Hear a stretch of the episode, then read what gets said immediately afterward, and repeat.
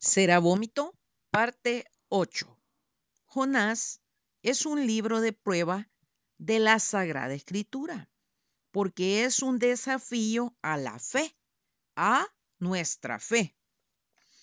Tal cual el profeta Jonás, en nuestros días hay un enorme apego por la religión, las denominaciones y no por las almas que necesitan recibir una advertencia contra el pecado y las consecuencias de éste. Los líderes religiosos están dispuestos a sufrir las consecuencias por huir de la voluntad de Dios para hacer la propia. Y lo que es más terrible, que arrastran a sus congregaciones al error. Dejadlos, son ciegos, guías de ciegos, y si el ciego guiare al ciego, ambos caerán en el hoyo. Mateo 15, 14. Jonás era el líder religioso, el profeta de Israel, pero su orgullo lo alejó de cumplir con el mandato divino. Él hizo como creyó conveniente. Aquí entramos a otro gran problema de nuestros días. Muchos líderes religiosos toman decisiones sin consultar la voluntad de Dios para hacer aquello. Hacen oraciones falsas solo para ser vistos o si oran, pero no esperan la respuesta de Dios. Andan buscando señales para saber si es la voluntad de Dios. ¿Y qué decir cuando se ora con miedo de que la voluntad de Dios sea contraria a lo que el orgullo desea o espera. De aquí la gran importancia de este aparentemente insignificante libro, el cual es uno de los más profundos y más grandes que se hayan escrito. Este pequeño libro no es un mensaje profético, sino una historia profética. Es la palabra de Dios hablada a un siervo suyo, que lo conocía tan bien que se atrevió a pecar contra él.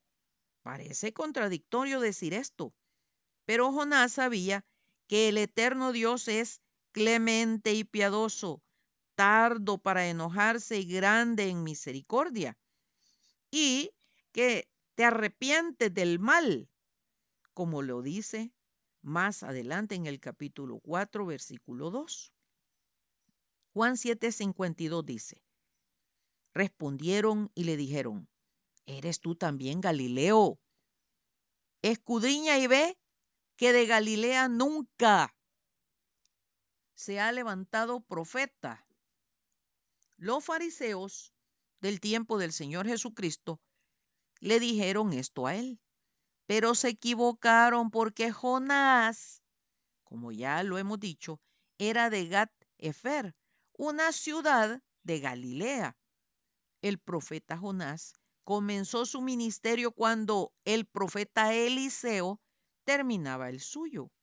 Como dato curioso, algunas autoridades judías opinan que Jonás era el hijo de la viuda de Sarepta, a quien Elías resucitó de entre los muertos. Vamos y leamos este relato en Primero Reyes 17 del 8 al 24. Vino luego a él palabra de Jehová diciendo, levántate, vete a Sarepta de Sidón y mora ahí. He aquí, yo he dado orden allí a una mujer viuda que te sustente. Entonces él se levantó y se fue a Sarepta. Y cuando llegó a la puerta de la ciudad, he aquí una mujer viuda que estaba ahí recogiendo leña. Y él la llamó y le dijo, te ruego que me traigas un poco de agua en un vaso para que beba. Y yendo ella para traérsela, él la volvió a llamar y le dijo, te ruego que me traigas también un bocado de pan en tu mano. Y ella respondió, vive Jehová tu Dios, que no tengo pan cocido, solamente un puñado de harina tengo en la tinaja y un poco de aceite en una vasija. Y ahora recogía dos leños para entrar y prepararlo para mí, para mi hijo, para que lo comamos y nos dejemos morir. Elías le dijo, no tengas temor, ve, haz como has dicho, pero hazme a mí primero. De ello para una pequeña torta cocida debajo de la ceniza y tráemela, y después harás para ti y para tu hijo. Porque Jehová Dios de Israel ha dicho así, la harina de la tinaja no escaseará, ni el aceite de la vasija disminuirá, hasta el día en que Jehová haga llover sobre la faz de la tierra. Entonces ella fue e hizo como le dijo Elías, y comió él y ella y su casa muchos días. Y la harina de la tinaja no escaseó, ni el aceite de la vasija menguó, conforme a la palabra que Jehová había dicho por Elías. Después de estas cosas, aconteció que cayó enfermo el hijo del ama de la casa, y la enfermedad fue tan grave que no quedó en él aliento. Y ella dijo a Elías, ¿qué tengo yo contigo, varón de Dios? ¿Has venido a mí para traer a memoria mis iniquidades y para hacer morir a mi hijo? Él le dijo, dame acá tu hijo. Entonces él lo tomó en su regazo y lo llevó al aposento donde él estaba y lo puso sobre la cama. Y clamando a Jehová dijo, Jehová Dios, aún a la viuda en cuya casa estoy hospedado has afligido, haciéndole morir a su hijo.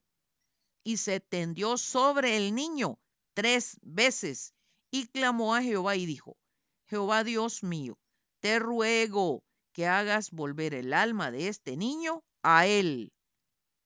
Y Jehová oyó la voz de Elías, y el alma del niño volvió a él y revivió.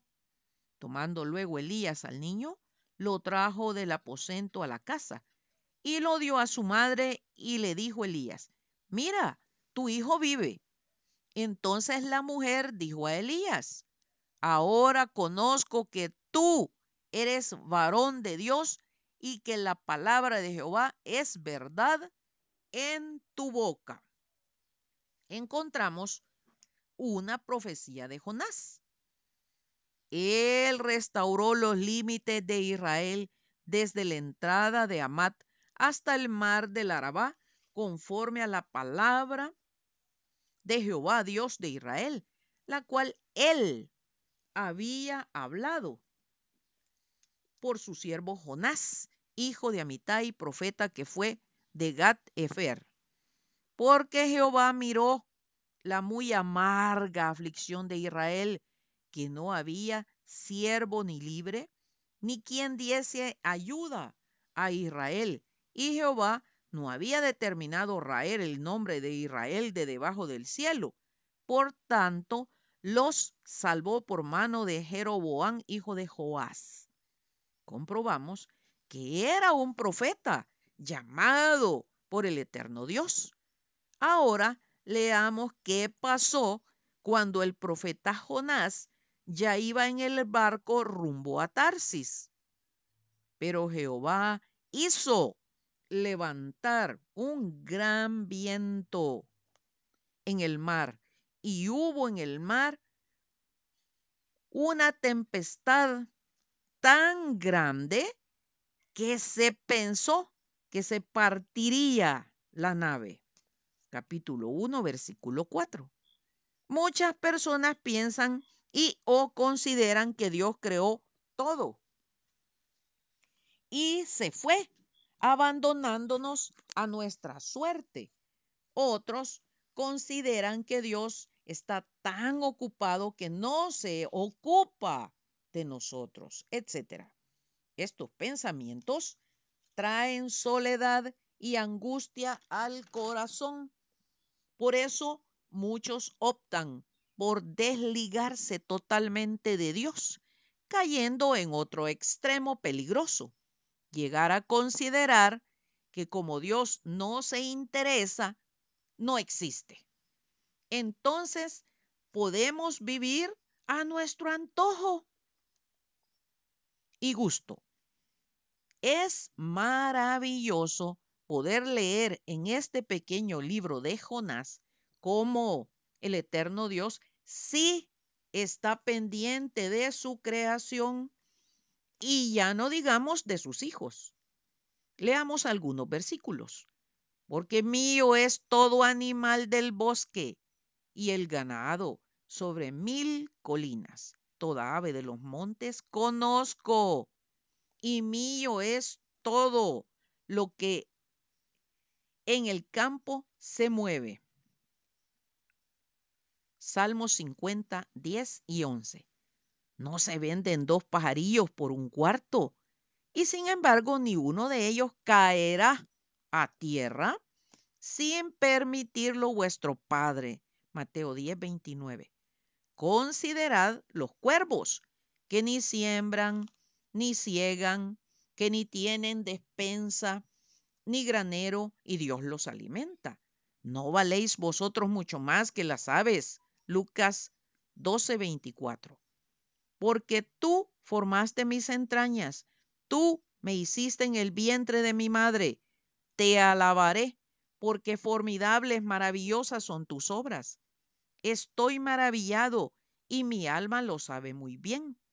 No fue encubierto de ti mi cuerpo, bien que en lo oculto fui formado y entretejido en lo más profundo de la tierra. Mi embrión vieron tus ojos y en tu libro estaban escritas todas aquellas cosas que fueron luego formadas sin faltar ni una de ellas. Salmo 139 del 13 al 16. Porque somos hechura suya, creados en Cristo Jesús para buenas obras, las cuales Dios preparó de antemano para que anduviésemos en ellas. Efesios 2:10.